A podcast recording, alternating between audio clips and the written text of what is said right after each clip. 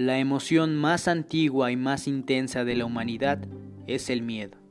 Y el más antiguo y más intenso de los miedos es el miedo a lo desconocido. Lovecraft.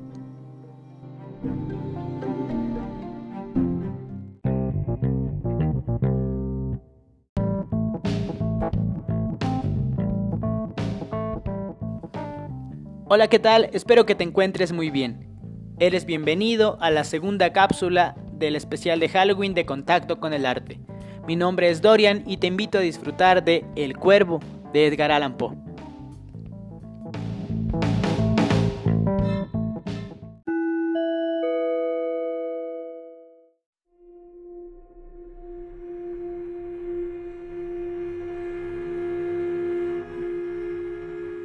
El Cuervo, Edgar Allan Poe.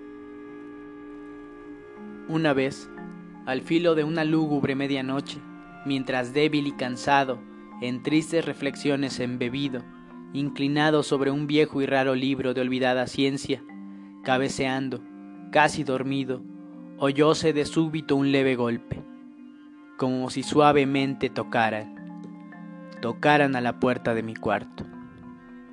Es, dije musitando, un visitante tocando quedo a la puerta de mi cuarto. Eso es todo y nada más. Ay, aquel lúcido recuerdo de un gélido diciembre, espectros de brasas moribundas reflejadas en el suelo, angustia del deseo del nuevo día, en vano encareciendo a mis libros dieran tregua a mi dolor. Dolor por la pérdida de Leonora, la única, virgen radiante, Leonora por los ángeles llamada aquí ya sin nombre y para siempre, y el crujir triste, vago, escalofriante de la seda de las cortinas rojas llenábame de fantásticos terrores, jamás antes sentidos. Y ahora aquí, en pie, acallando el latido de mi corazón, vuelvo a repetir. Es un visitante a la puerta de mi cuarto queriendo entrar Algún visitante que a deshora a mi cuarto quiere entrar. Eso es todo y nada más. Ahora mi ánimo cobraba bríos y ya sin titubeos. Señor, dije, oh señora, en verdad vuestro perdón imploro, mas el caso es que adormilado cuando vinisteis a tocar quedamente, tan quedo vinisteis a llamar, a llamar a la puerta de mi cuarto, que apenas pude creer que os oía y entonces abrí de par en par la puerta. Oscuridad y nada más. Escrutando hondo en aquella negrura, permanecí largo rato, atónito, temeroso, dudando, soñando sueños que ningún mortal se haya atrevido jamás a soñar. Mas en el silencio insondable la quietud callaba y la única palabra ahí proferida era el balbuceo de un nombre. Leonora. Lo pronuncié en un susurro, y el eco lo devolvió en un murmullo. Leonora. Apenas eso fue, y nada más. Vuelto a mi cuarto, mi alma toda, toda mi alma abrazándose dentro de mí, no tardé en oír de nuevo tocar con mayor fuerza. Ciertamente, me dije, ciertamente algo sucede en la reja de mi ventana. Dejad, pues, que vea lo que sucede allí, y así penetrar pueda el misterio. Dejad que mi corazón llegue un momento el silencio, y así penetrar pueda el misterio. Es el viento y nada más. De un golpe abrí la puerta y con suave batir de alas entró un majestuoso cuervo de los santos días idos. Sin asomos de reverencia ni un instante quedo, y con aires de gran señor o de gran dama, fue a posarse en el busto de palas sobre el dintel de mi puerta. Posado, inmóvil y nada más. Entonces, este pájaro de ébano cambió mis tristes fantasías en una sonrisa, con el grave y severo decoro del aspecto en que se revestía. Aún con tu cresta cercenada y mocha, le dije, no serás un cobarde, hórrido cuervo vetusto y amenazador, evadido de la ribera nocturna. Dime cuál es tu nombre en la ribera de la noche plutónica. Y el cuervo dijo, nunca más. Cuánto me asombró que un pájaro tan desgarbado pudiera hablar tan claramente, aunque poco significaba su respuesta. Poco pertinente era, pues no podemos sino concordar en que ningún ser humano ha sido antes bendecido con la visión de un pájaro posado sobre el dintel de su puerta, pájaro o bestia, posado en el busto esculpido de palas en el dintel de su puerta, con semejante nombre. Nunca más. Mas el cuervo, posado solitario en el sereno busto, las palabras pronunció, como virtiendo su alma solo en esas palabras. Nada más dijo entonces, no movió ni una pluma, y entonces yo me dije apenas murmurando, otros amigos se han ido antes, mañana él también me dejará, como me abandonaron con mis esperanzas. Y entonces el pájaro dijo, nunca más.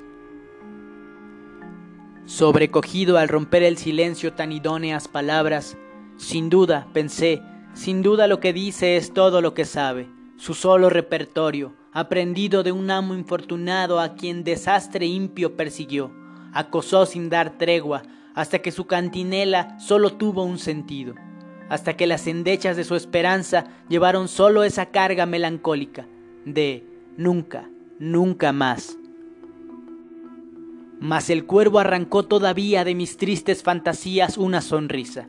Acerqué un mullido asiento frente al pájaro, el busto y la puerta, y entonces, hundiéndome en el terciopelo, empecé a enlazar una fantasía con otra, pensando en lo que este omnioso pájaro de antaño, lo que este torvo, desgarbado, hórrido, flaco y omnioso pájaro de antaño quería decir graznando, nunca más. En esto cavilaba, sentado, sin pronunciar palabra, frente al ave cuyos ojos, como tizones encendidos, quemaban hasta el fondo de mi pecho. Esto y más sentado adivinaba, con la cabeza reclinada en el aterciopelado forro del cojín acariciado por la luz de la lámpara en el forro de terciopelo violeta, acariciado por la luz de la lámpara, que ella no oprimiría. Ay, nunca más.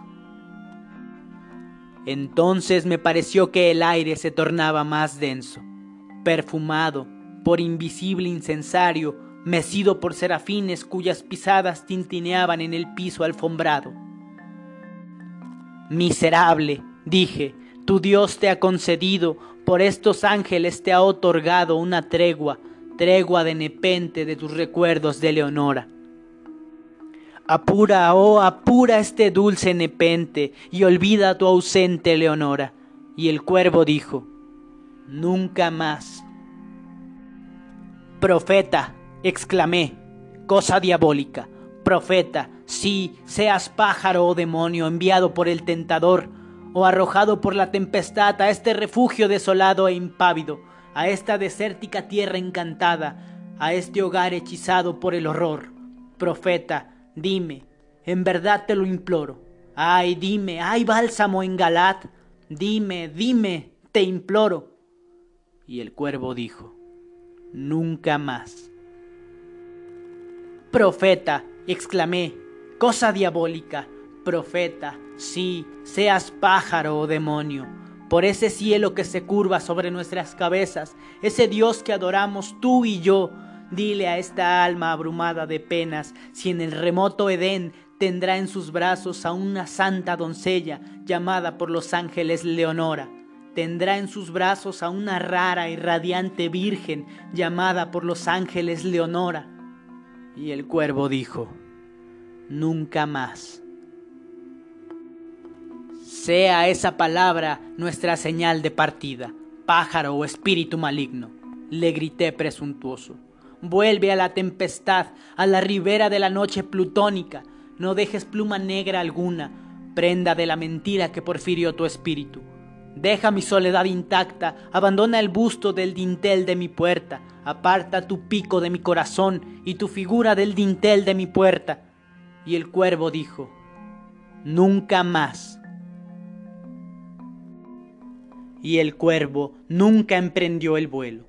Aún sigue posado, aún sigue posado en el pálido busto de palas, en el dintel de la puerta de mi cuarto, y sus ojos tienen la apariencia de los de un demonio que está soñando, y la luz de la lámpara que sobre él se derrama tiende en el suelo su sombra, y mi alma, del fondo de esa sombra que flota sobre el suelo, no podrá liberarse nunca más.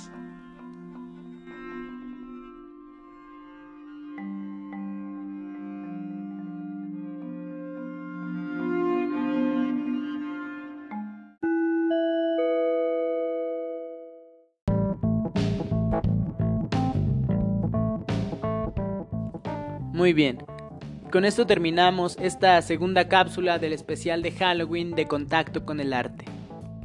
Muchas gracias por escucharme y por compartir tu tiempo conmigo. Te espero en el siguiente capítulo. No olvides seguir al proyecto en Twitter, en Facebook y aquí, en Spotify. Espero que tengas un excelente día, tarde o noche. Yo soy Dorian Sartrowski y esto fue Contacto con el Arte.